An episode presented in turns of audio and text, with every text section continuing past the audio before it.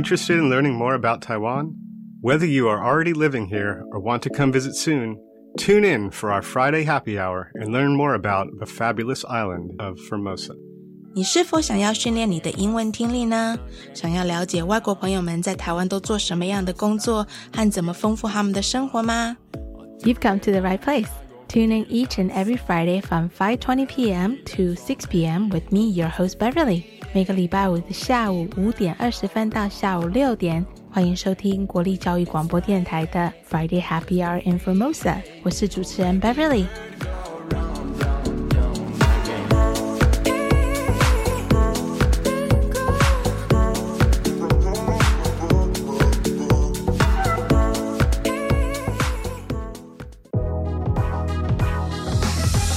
Happy Friday, everyone. Last week we started to interview Michael from Parkbus Taiwan. And so this week we shall continue with our part two with our interview with Michael. You know, after the show aired, I spoke to a few of our loyal listeners and one of them really wanted me to discuss on future shows about sustainable tourism, which is something that I've been thinking about a lot too. So, um, seeing that Michael also lectures in the university about this topic, I definitely would love to invite him back to explore this topic matter along with a few other guests who are in this particular field of tourism as well. Um, so be on the lookout for that for sure. It's going to be a great show, so let's get right to it. 今天的节目，我们将继续采访上个礼拜跟 Park Bus 台湾的 Michael。 一起来继续探讨他们的 Park Bus 台湾的宗旨，以及他们所提供的永续旅游体验以及产品。那我觉得这个话题是我以后想要继续探讨的问题，就是关于观光以及永续旅游是怎么样达到一个平衡。我们希望以后还可以邀请 Michael 还有其他的来宾来一起好好的讨论一下这个话题。好，那今天的节目很精彩，请大家期待。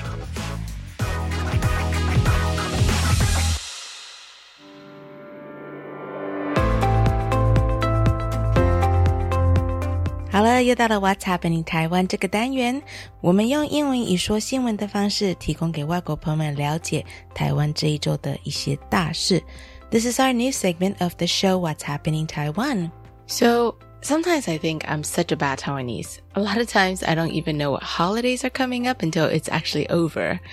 So I had originally wanted to do a new segment on Ghost Month, Zhong and I only just found out from my neighbor Mark and Jennifer last night that Ghost Month already started last week. Um, anyways, I figure I can still do the new segment this week on Ghost Month. So let's just clarify. This year's Ghost Day, Zhongyuan Pudu Jie, falls on 30th of August, which is the 15th day of the 7th lunar month. But the actual Ghost Month is the entire 7th lunar month of the year. Ghost Month Zhongyuanjie is a fascinating and significant festival here in Taiwan. It holds a deeper rooted cultural significance. This traditional event is a time of remembrance, respect, and reverence for ancestral spirits. Think of it like the kind of like in that movie Coco, uh, how they celebrate the dead. Um, and I think you can think of it like the ghosts are on summer vacation.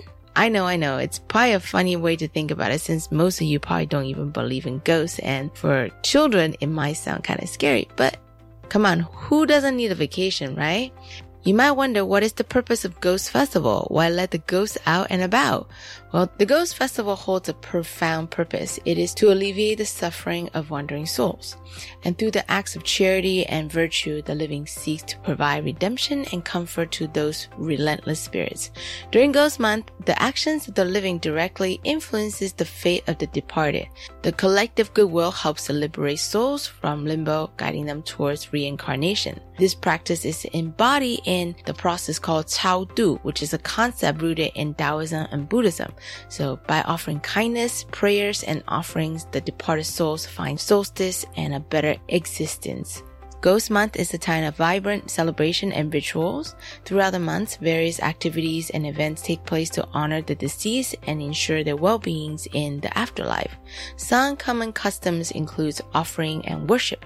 So family would set up altars, uh, pile with offerings such as fruit, incense, and other favorite foods of their departed loved ones. These offerings are meant to nourish and appease the visiting spirits. I vividly remember when we were little, we loved seeing the altars filled with snacks that we love. I also remember we would put out a bucket of clean water with a clean hand towel as well as a comb to offer all the spirits a way to clean themselves before being let out on vacation. It's kind of sweet, no? and if you're wanting to explore more of the cultural approach during the Ghost Month, there are many different types of festivals with elaborate lantern processions held in towns and cities all across Taiwan. There are also traditional Chinese opera performances held in open spaces.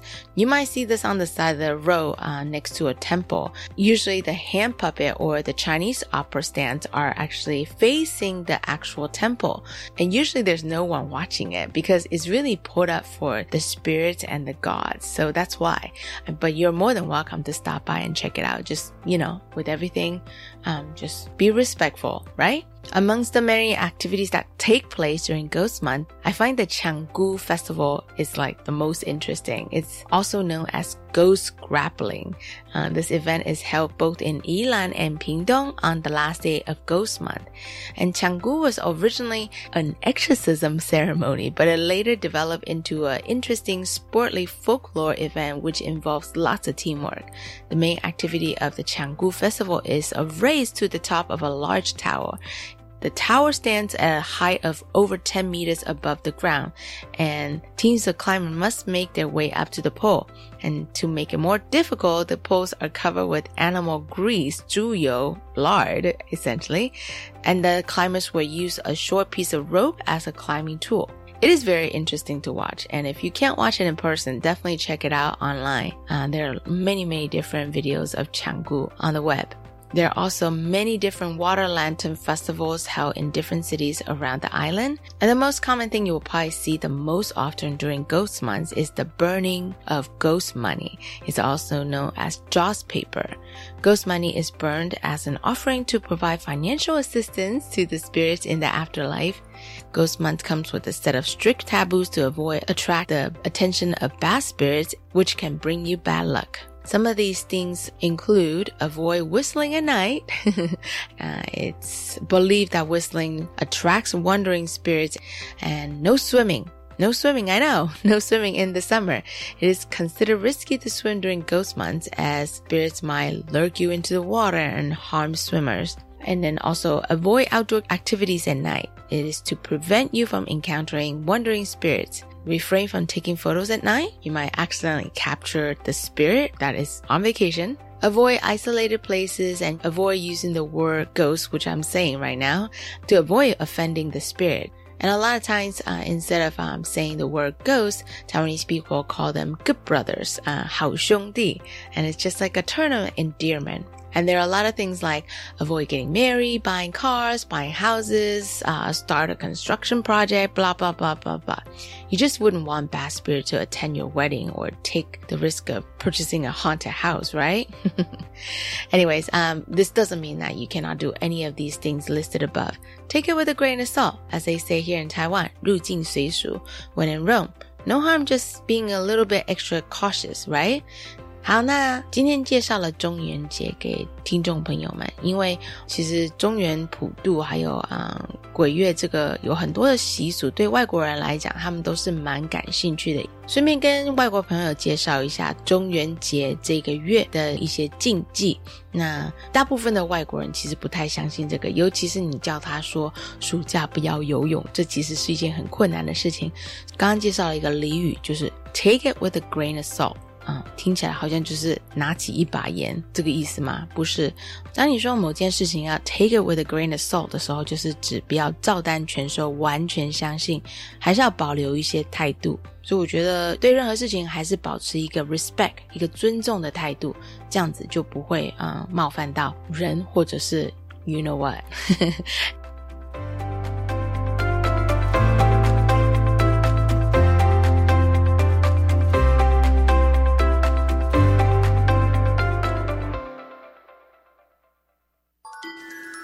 月光照亮回家的路，却有许多长辈生活在黑暗的角落。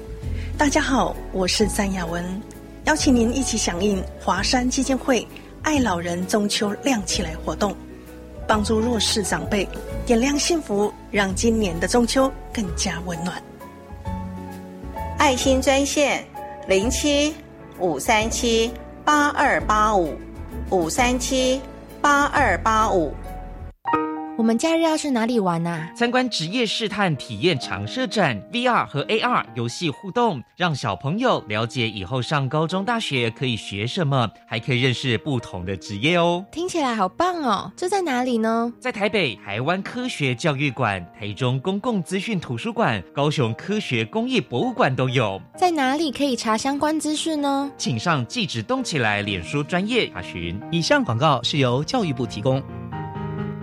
全民防诈，涛哥来喽！大家好，我是全家便利商店总经理薛东都。现在许多人经常使用网络购物，提醒大家，包裹箱子外面取货贴纸上若出现代寄、非卖家字样，可能是国外寄来的包裹，通常也会是诈骗包裹。领取前请务必一定要确认清楚是否为你下单的商品，才不会受骗上当。以上广告由内政部警政署提供。哦，最近很不顺，家里蚊子又多啊，今天又觉得头痛发烧，该给师傅看看了啦。是不是还有后眼窝痛、肌肉关节痛？出诊。哎啊，你怎么知道？你也是哦。哎呀，这是登革热症状，家里积水要肠道，否则容易长病媒蚊，引发登革热。啊，这么严重哦。对呀，赶快去看医生啦！有问题就打一九二二防疫专线。以上广告由卫生福利部疾病管制署提供。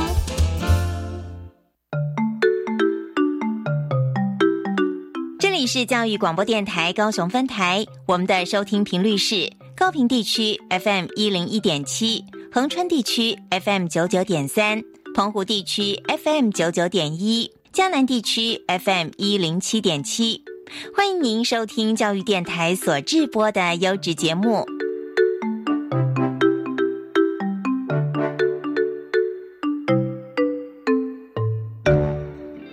Hey, everybody. This is Michael McCreesh from Parkbus Taiwan. The other song that I'm leaving you with is also a Canadian artist. His name's Chaos, and I'm very much a hip hop head myself through and through. And uh, hopefully, leaves you with a little bit of uh, your head bobbing and your toe tapping, and you'll enjoy 4321 by Chaos.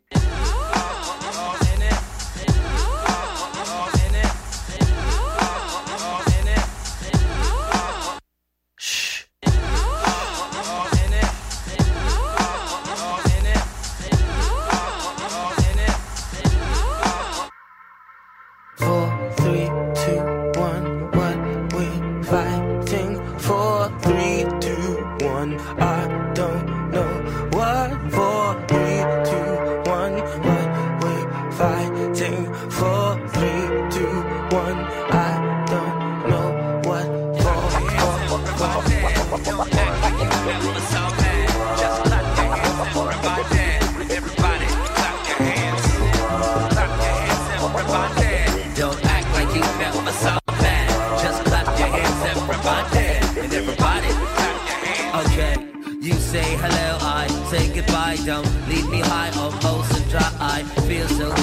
by my side. I check my Johnny Depp playing the role of a fly guy, whatever. I thought together we're tougher than leather and never fall for the pleasure under pressure, but it seems all that glitters is gold. Maybe you sold your soul for the golden goose, but the truth is, long as I keep rhyming, eyes keep shining, soul stays divine. I remember 96 we used to dance. I had two pairs of pants, but you had that glance, yo. We used to hang out in the park and just chill. Now we switch swords in the dark and act ill. Doesn't really matter, I've got to go. Peace to my show. Zemrock for sure, we did it. Four, three, two, one, what we fighting for? Three,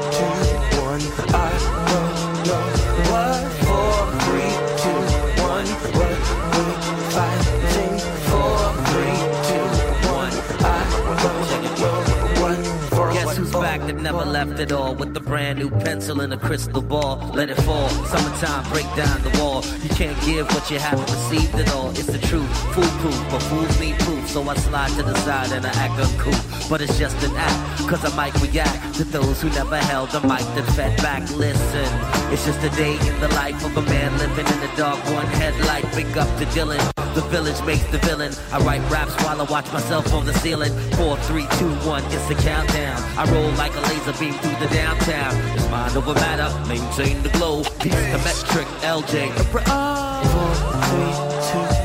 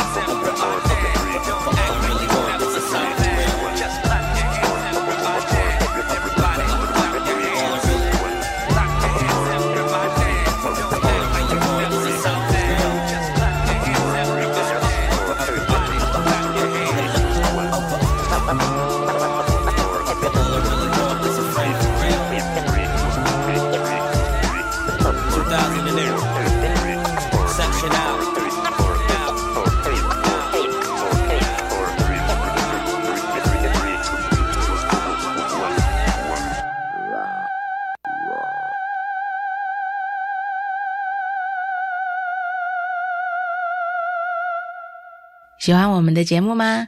有空去我们的脸书帮我们按个赞吧！我会不定期的在脸书上发表我们来宾的近况，可以收到更多关于节目的消息哦。Friday Happy Hour in Formosa. Remember to like us on Facebook. 记得帮我们按赞哦。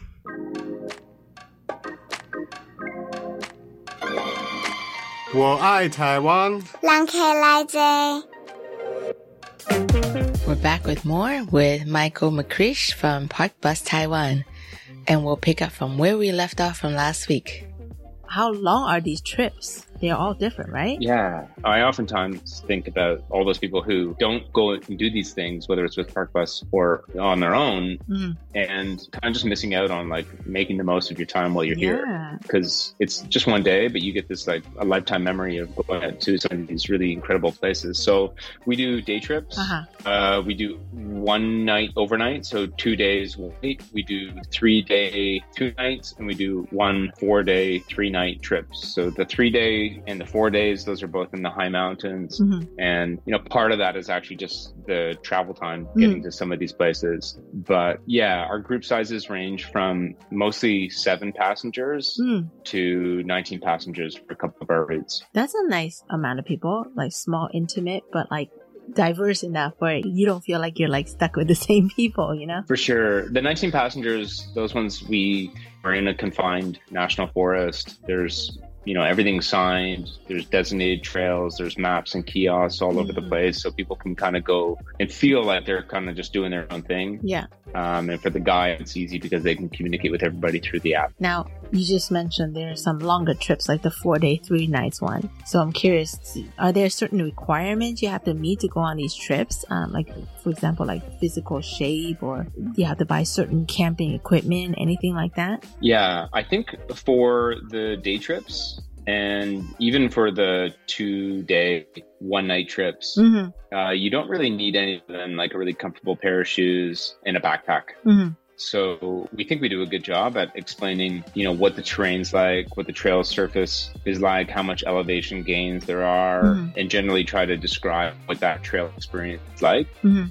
So we have trips that are easier and some that move up to a little bit more challenging. You know, this is out of my own personal preference is that we don't do anything that requires like, you know, vertical climbs on ropes Mm. or anything like that. Yeah.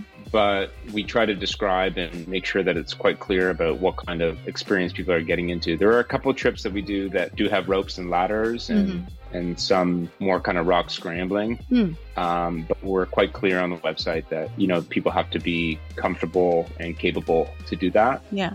And we send out binders and we kind of communicate with the consumer throughout the, kind of travel planning process that, you know, are they comfortable with what's ahead of them? And for the most part, you know, I don't think we've really had situations where people have said is well beyond what we thought it was going to be. Mm-hmm. Um, it's a bit of a concern sometimes, Yeah. for sure, because you know you're getting seven different people more uh, that all have different kind of physical capabilities and different comfort levels. Yeah. You know, you've got one guide to manage that, so it gets a little bit more concerning when we go into the high mountains. But we have a questionnaire that we ask people, and we're trying to deter people from doing it because you know part of outdoor experiences is challenging yourself. But you know, Taiwan, like anywhere else, when you go into the great outdoors, you have to be careful and and Right. safety is an important part of it. You know, there's three truths in the world, Mhm. and the first truth is that everybody dies. Everyone will die. True. Not on a Parkbus trip. Don't. No, please not. Um, no. Um, the second truth is that everybody pays taxes in theory, right. and the third truth is that there's always find a set of stairs on a Taiwanese trail. And, you know, Taiwan is this really mountainous destination. There's going to be a lot of elevation changes Uh-huh. for the most part. So you do have to be able to walk some distance and be prepared to walk up some stairs, I guess would be the minimum. That's good to know. Sounds like I might be qualified. well, I imagine you've probably gone on so many of these cool spots all around Taiwan um, that I've never been to. Um, but can you tell us one of your favorite and also one of your most popular tours? Um, one of the tour, it's the Pingxi Historic Trail, Mm. and that goes from northeast New Taipei, yeah, northeast New Taipei City, Mhm. out to the coast in Yilan. Mhm. And part of the reason that that's popular is because it's there's a couple cool like little stream and river crossings. Mhm. You get these beautiful views of the coast, and you get a little mountain peak, which gives you these gorgeous views of the coastal mountains and the Pacific coast, um, the Pacific Ocean and the East Coast. And then that trip I had mentioned earlier ends in the town of Waiao. Waiao is a, a pretty popular beach town Mhm. in uh, in east in northern Taiwan.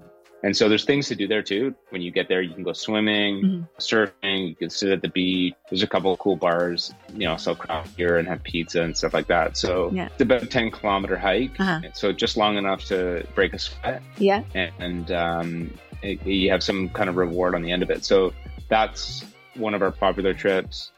Um, Hohuanshan is another very popular trip for us. That's uh, that's kind of considered high mountain, Right. so we're going above three thousand meters, Mhm. and we, which is really cool because you depart Taichung High Speed Station pretty much at at uh, sea level, Mhm. and by you know 9 10 o'clock you're up at 3000 meters and you're hiking in the high mountains and on you know when the weather's you know working for us you get these beautiful views of the central mountain ranges Mhm. and you really get an experience you know unlike anything really that i've ever seen in my travels around the world where you can go from city to alpine hiking in a day and then get back in time for dinner you know in a major city Mm. um, it's pretty remarkable that we can do that. So those are kind of the two big other ones. Mhm. Um, we just launched. It's called the Fuba Cross Mountain Trail, Mm. and that goes from Lalashan Mhm. National Forest, where they have the ancient cypress tree grove. Mhm. And so you start the tour by walking through a very special protected area Mhm. about three hours south of Taipei. Mhm. And you hike 18 kilometers. And the great thing about that trip is that you actually end only about 45 minutes to an hour away from Taipei. Oh, wow. So um, it's kind of a nice way to do it. You get the long drive in the morning, start the trip off in this really beautiful place, and you finish close to home. So the drive's short after a long a long trip like that. Mhm. Um, so we're always looking for new, you know, trails to explore. Yeah. And my favorite, you know, I've I've had some really great. It's almost not necessarily the destination, but the experience, Mm. The people I've had with, and the experience that I've had. So Yeah. I had a, a really nice trip on the Tonghou Traversing Trail. It was about a 23 kilometer hike. We do a shortened version of that with eight kilometers, but it meanders along this river Mhm. And you get right down to the water. You can spots to stop and have a picnic right by the water, go swimming in the hotter months. You end up in Jiaoxi and in, in Ilan. Mm. But I just had a really nice group that we went on and, you know, a lot of good shared memories there. And my favorite experience that I've had on a Parkbus was at Dongsan National Forest. And I was in the middle of just coming off the peak and was standing and talking to a couple guests and I was kind of looking past one of the guests, and in the background, I could see some movement, something moving in the bush. Mm. I took out my phone and quickly zoomed in and did a recording, and it was very blurry. But I looked at it again, and I could see that something was definitely moving at the kind of around the roots of this and trunk of this tree, and I could pause it and do sort of you know looked at what it was, and it looked like it had scales on it, and so I thought, oh, for sure, this is a, a pangolin, which is a very rare um, mammal that you can find in Taiwan. It's the only mammal that has scales. Uh-huh. It's the most highly trafficked uh, animal on the planet, and Taiwan is one of the last kind of refuges in terms of conservation for this species. And so I kind of snuck up into the forest and I sat really quietly for about 45 minutes listening to it scratch and dig out its burrow underneath the tree. Uh-huh. And I sat super still for again, like almost an hour. I had my camera ready and it finally popped up and was kind of coming in and out for about 15 minutes, just kind of cruising around the tree. And uh, it was just this experience where, you know, I just got this, you know, massive grin on my face, being like, I can't believe I'm so lucky to experience this because people hike in Taiwan's mountains their whole lives and will never see those. Yeah. Um, and uh, I felt so lucky and so blessed and grateful to be able to actually um, see that. So that was probably one of the highlights of my time in Taiwan, let alone trips on Parkbus. What a magical experience. I'm getting goosebumps, Michael. it was amazing. Yeah. Please share that picture with our listeners. I, I mean, I would love to see it. I will. Um, but I think I would freak out. it, it was amazing. Yeah. I will. Yeah. Um, well, you know, Michael, since actually I'm not going to make up any excuse for it, but since I moved back to Taiwan, I've always just wanted to explore the mountains since I'm, I'm more familiar with the coastal regions of Taiwan. Um, and I've always told James, like, we really need to explore the mountains. And I think after speaking to you today, we, I have no more excuses because like you said, we can start with the easy one day ones and literally we'd be you know, back, I mean, not, not necessarily back home, but back in, you know, civilization at the end of the night. So can you please make sure that I follow through and really sign up for one of your Parkbus adventures one of these days? Yeah, we'll find one that suits your guys, you know, yeah. needs and interests, and then we'll get you guys on that trip, and Yay. we'll enjoy a walk in walk in nature. Michael, I'm having so much fun, and but unfortunately, this is all the time that we have. Um, before I let you go, I would love to see what's one place that you haven't been to and would love to explore more in Taiwan. Um, one place that I haven't been to, uh, Pingdong. Pingdong. Ah. Um, I've heard wonderful things about the indigenous communities there. Yes. And there's some cool community-based tourism projects that mm-hmm. I would like to go and experience. A good Yeah. friend of mine uh, worked on a project, and now it's called Fish Forest, Mm. and they do like a lot of experiential tourism around the fishing community in the area. So I'd like to go check out that. There's some really nice national forests there. One that's recently uh, reopened after Mm. the road uh, road closure. A typhoon uh, took out the road, Mhm. but yeah, Pingdong County I think would be the next the place that I want to explore more. But it's just hard to get down there for extended periods of time. Yeah. So what's next for Parkbus? What's next for Michael? Yeah. Um, Parkbus, we're continuing to expand our high mountain Mhm. um, product and we'll be continuing offering more scheduled departures. Cool. We're looking at expanding into Kaohsiung, which we almost started to do that in January and then kind of pulled back a little bit Mhm. because the timing wasn't right. Okay. But we'll start running tours out of Park, uh, Kaohsiung. Uh huh. Um, we're going to run tours from most high speed rail stations so that consumers and visitors can travel along the high speed rail to connect and then jump on a Parkbus trip to go into the forest and then back. Mhm. And so it's just kind of connects people across the western part of the country. Mhm. And recently, our company recently applied for a grant Mm-hmm. to expand a platform that we've been slowly working on called Taiwan Outdoors. Mm. And so the website's taiwanoutdoors.com. We've just slowly been starting to put some content together. Mhm. And the vision for this platform is to offer, you know, a central location with objective outdoor recreational content Okay. uh, around activities like hiking, cycling, scuba diving, or like uh, underwater sports like free diving and snorkeling, Mhm. uh, surfing, and supboarding. You know, one of the challenges with Taiwan is that there's amazing outdoor recreation information available on the internet, but it's fragmented across a lot of people's blogs. Mhm. And there's not really a central depository that has objective information for consumers. Mhm. The Forestry Bureau has some, um, and it's very useful and it's kept up to date. Mhm. But there's so much outside of these national forests that people can explore. So the idea behind this is to put, you know, English content first platform Mhm. where people can find the information that they're looking for, and then they can actually start to book with uh, verified tour operators and tour activity hosts Mm. in those different activities. So that's kind of something that we're working on, and we're pretty excited about that. So the next, I'd say, year is going to be focusing on building out that platform. So we're going to be working with different suppliers that are providing these activities, Mhm. and we're going to be doing the research and going out and doing the and building content around these activities. And then we're going to be promoting that to consumers to hopefully try to share all the amazing experiences that people can do outdoors in Taiwan. Yeah. Um, and hopefully we get more people coming to experience that. Yeah, that's actually a great way to connect in the tourism industry because I feel like there's so many. I mean, if you want to, let's, for example, if you want to go, uh, snorkel, like in Kenting, for example, right?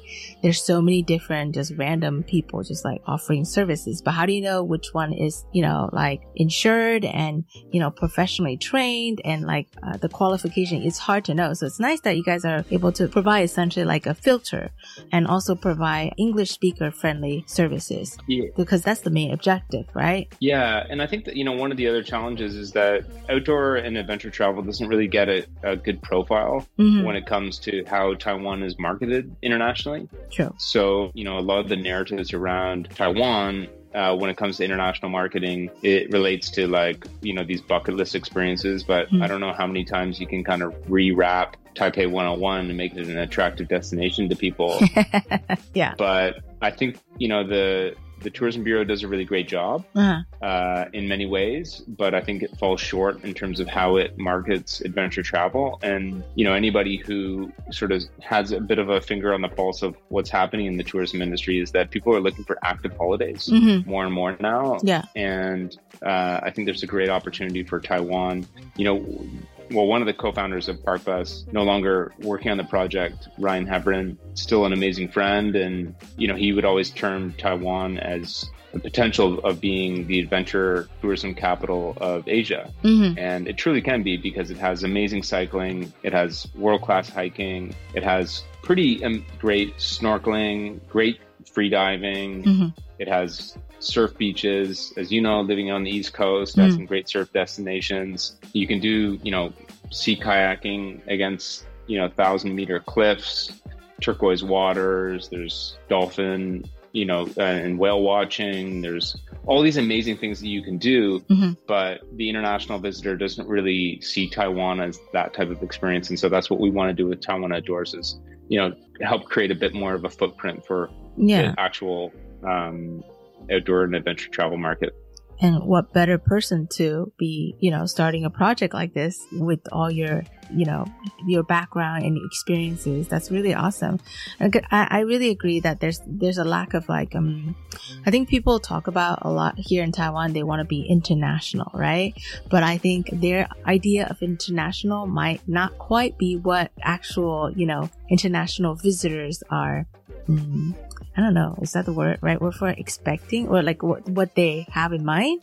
Um, so to be able to connect the two dots and create that connectivity, I think it's very crucial to be able to build Taiwan to be, you know, catering to that adventure market for international tourists. Yeah, I think so too. I think there's a disconnect between, you know, in some sometimes like international marketing or like internationalization is just a box to tick in, right. uh, in many cases. Yeah. Um, but also, I really, you know, in, in my heart of hearts, I feel like, you know, if we can bring in an international visitor to Taiwan and show them the amazing people and places and give them memorable experiences about you know around the great outdoors in taiwan Mhm. um, that person goes home and and they're an advocate for taiwan Right. both like politically maybe and we don't need to get into that but Nope.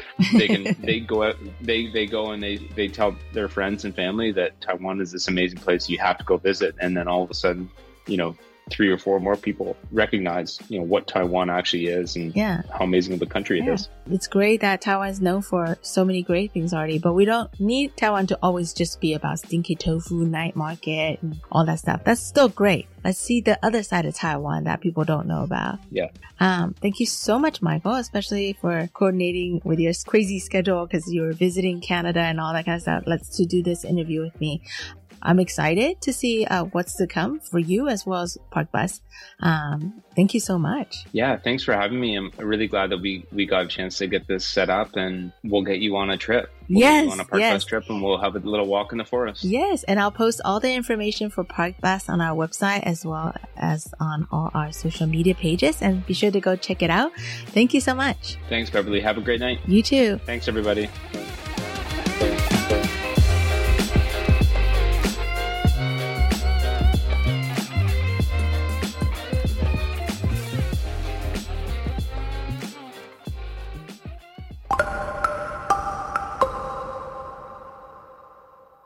Other people all around the world have been doing this um, and trying to perfect this a lot longer than we have. So it's definitely one of those things we got to step outside of our own circle and comfort zone to learn from what others have accomplished in order to make it work for ourselves. And I want to stress just like anything in life, you don't have to be a certain type of person to contribute to this matter. Only hipsters or young people can make a difference in this world on this topic? Oh my god, no. Anyone can, regardless of age, gender, color of your skin. You don't have to go with a super extreme granola approach to tackle this. You just have to give it a try and that already makes a big impact because little by little with everyone contributing together will make a big difference.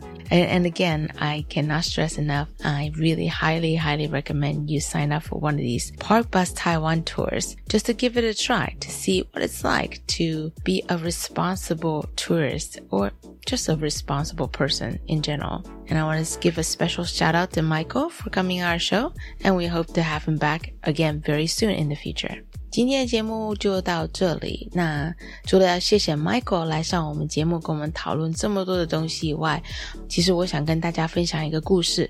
嗯，好像是上个礼拜吧，我在跟一个阿伯讲话，然后我记得好像是我请他就是回收垃圾的东西，然后他就说啊，就把它丢到旁边 烧一烧就好了。然后我说为什么呢？然后我就有一点不太懂他的逻辑，然后他丢了我一句啊。这个保护环境的事情你去做就好了，我们已经太老了，没有办法做。嗯，我觉得这样的态度其实是有一点不太 OK。当然了，有时候很难去嗯说服一些年纪大一点的人，或是他们做事情有自己的方式的人。但是我觉得像这个话题，就是永续旅游是人人都可以做到的。啊、就算你只是做一点点啊、搭公共运输去爬山，或者是当你出去郊游的时候，自己带餐盒，不用一次性的碗盘，这些都是有在帮助这个永续旅游体验的一些小细节。所以大家不要忽略这些小动作哦，因为真的是人人都可以做起，不是只有年轻人才可以好好的做起这种负责任的事情，好吗？OK，好，那真的要谢谢 Michael。Michael 在采访的最后分享了他在爬山的时候看到台湾穿山甲的一个故事，哇，真的是很神奇。因为穿山甲其实是台湾的一个吉祥动物，但是因为其实穿山甲白天大部分都在洞穴里面睡觉，所以晚上才会出来觅食，所以一般人没有什么很大的机会可以看到它。所以我真的觉得 Michael 能够在台湾看到穿山甲，真的是 so lucky，right？那大家对 Park Bus 台湾有兴趣的朋友，我再次大推一下，大家到他们网站看看，看看他们有什么永续旅游的体验活动。那真的是一个非常好认识这个永续话题的一个呃小开头，然后也可以透过这种方式来认识更多来自不同各地的朋友们。All right. That's all the show we have for today. 谢谢大家的收听. Anyways, that's all the time we have for today's show. Have a great rest of this Friday, and we will hopefully catch you next week. Same time, same place. 希望大家能够有个美好的周末。下礼拜五同一时间，请继续收听 Friday Happy Hour in Formosa. This is your host Beverly signing off.